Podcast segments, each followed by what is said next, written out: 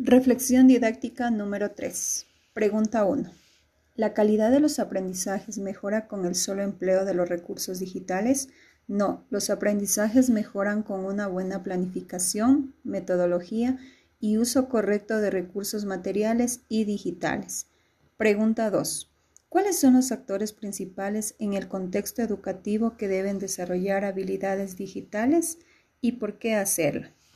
Los actores principales son docentes, estudiantes y padres de familia, ya que el aprendizaje se realiza en conjunto y es necesario que los tres actores desarrollen las habilidades digitales para alcanzar un mejor aprendizaje.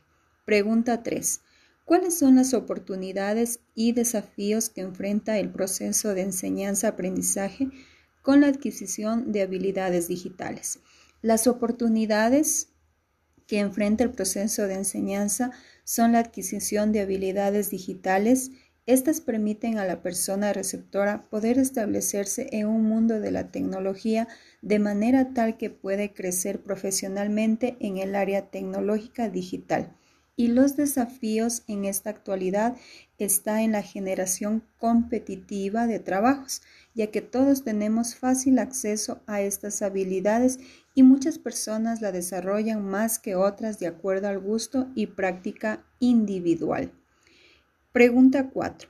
¿El desarrollo de habilidades digitales es un tema de manejo de dispositivos digitales o el diálogo de estos recursos con el contexto educativo?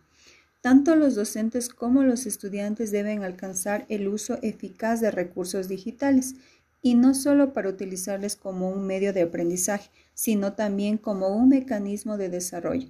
Es por ello que el manejo de dispositivos va de la mano con el contexto educativo.